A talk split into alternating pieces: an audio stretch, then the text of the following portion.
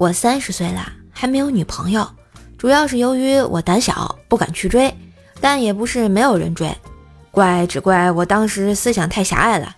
那个时候有个有钱的公子哥追求我，要我当他的男朋友。唉，当时我的观念还没有这么先进，一时接受不了，没答应。现在想想，我真是笨呐！当初要是答应他，然后等他对我痴心不悔的时候，我再去怂恿他去变性，这样一来，我不就有女朋友了吗？唉，所以说，花开堪折折须折，管它是桃花还是菊花。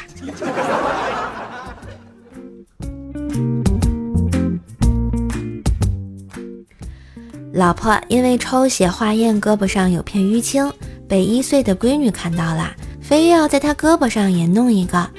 老婆于是把我叫来，非让我给闺女啊吸一片淤青。我说你怎么不吸啊？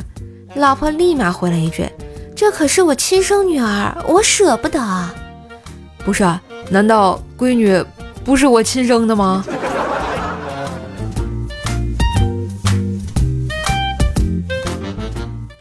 前几个月啊，老妈给我介绍相亲对象，聊的都挺好，也确定了关系。有天呢，我们去逛街，她忽然说要看看我手机，我心里啊还想着给我来这套。幸好呢，我早有准备，该删的都删了。暗暗庆幸的时候，他说：“哎呦，你也玩段子啊？”我说：“嗯。”只见他微笑的打开了我的段子，突然把手机往地上一摔，说了一句：“我们分手吧。”后来电话打不通，微信也不回。就刚才，我终于忍不住啊，给他发了条短信，问他为什么和我分手啊？他淡淡的回了四个字：积分太高。大学的时候呢，因调剂被分到了机械系，全班只有我一个女生。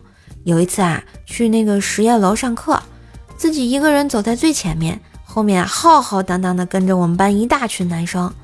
一个别的专业的认识的学长迎面走来。哎呦，领后宫出游啊！今日份段子就播到这里啦！我是段子搬运工射射呀，喜欢节目记得随手订阅专辑，点个小赞，当然也别忘了打个五星优质好评哟！新年射手来送红包啦！打开淘宝搜索“补贴打工人五二零”，补贴打工人五二零。京东搜索“虎年快乐三五八”，每天都能领红包呀！点击射手头像主页店铺可以选购年货啦！